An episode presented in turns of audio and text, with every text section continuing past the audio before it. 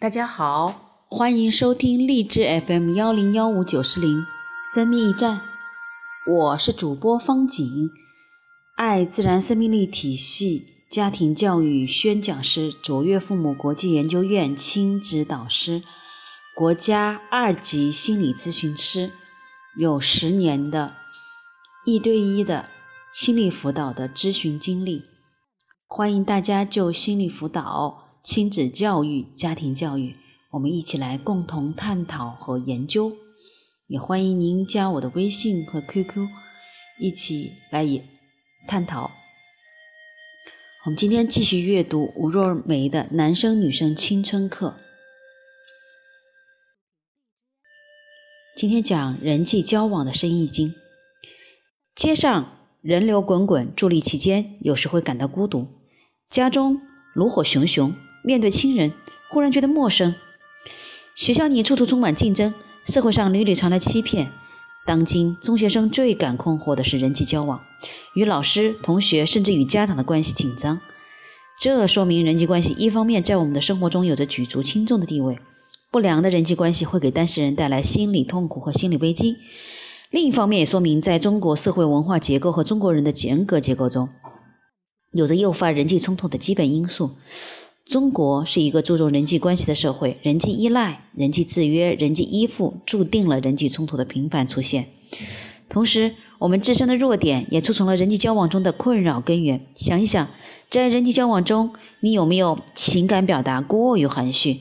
这是中国人特有的情感表达方式，是中国习俗使得人们大都比较内向，不将情感和情绪率直的表达出来，势必加大了出现误解的可能性。苛求他人，却又宽容自己，思维方式的求全性加深了人际间的隔阂。缺乏宽容精神，就会促使人之间的人际间的摩擦系数上升。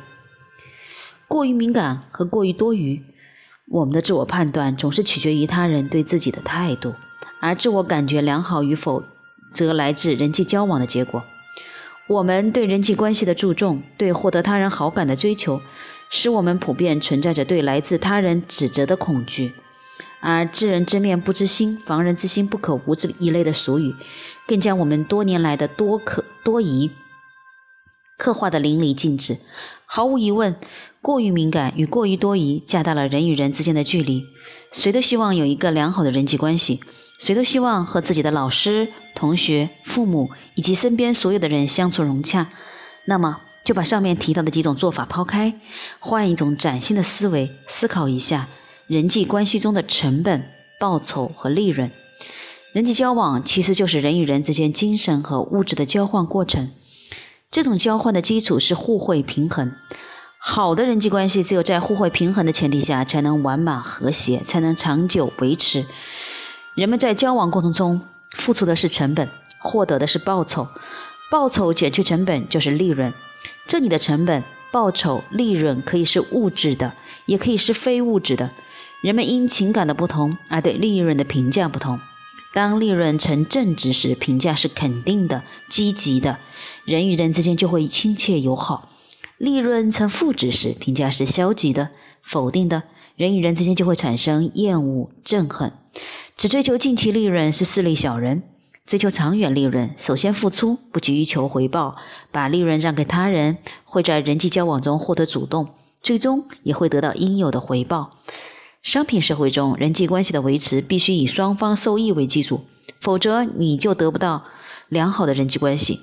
道理清楚了，我们要努力去做，去为创造一个好的人际关系投入尽可能多的成本。是的，你不要掩饰你的情感，要把心中的感受表达出来。当有人给了你许多关照时，你是否将你的谢意表达得非常充分？同学们在你的生日会上为你点燃蜡烛，你是否会在另一个场合为别人高唱儿生日歌？当你的一点点疏忽给别人造成了麻烦，您是否能真心道歉并尽力补救？放弃求全责备的心态，以宽容之心待人。